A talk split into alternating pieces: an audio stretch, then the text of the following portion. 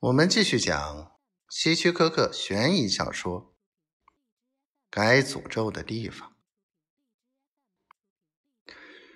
我和妻子原本有幢房子，妻子去世后，周围的朋友和亲人都劝我把房子卖掉。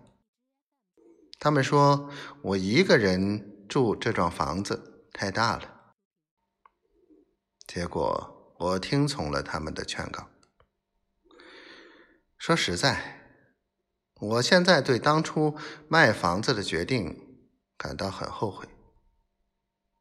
在此，我也想给你一个忠告：遇事自己一定要有主见，千万别光听人家的意见。卖了房子后，由于我们这个小镇上没有公寓出租。我就在乔治太太家租了房子。虽然租的那间房子很大，但我内心总有一股压抑的感觉，所以觉得房子很小，住在里面并不如意。我毕竟快五十岁的人了，不像你那样年轻。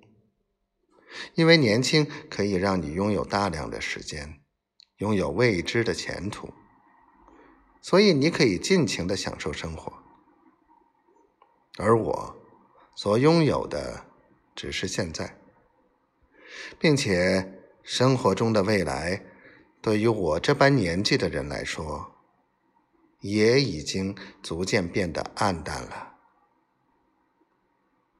那天我在路上。遇到了迈尔肯。当时他提议我们一道去喝杯啤酒，吃顿饭。我愉快的应允了。为什么呢？因为迈尔肯可是一位全镇无人不晓的人物。他不仅是一位成功的农场主，而且还在镇上开了一家农具代理店。一百八十号公路靠近我们镇这一段上唯一的加油站，也是他家的。虽然他很有钱，但却为人友善，从不张狂。在我们边喝酒边聊天中，他很快就了解了我目前的抑郁心情，对我说道：“你呀。”真是个傻子，无论如何也不该听别人的话，把房子匆匆卖掉。接着，他又安慰我说：“如果你不介意的话，我可以帮助你解决这个问题。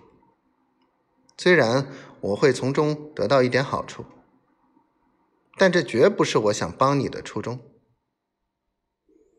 我很感兴趣的听着。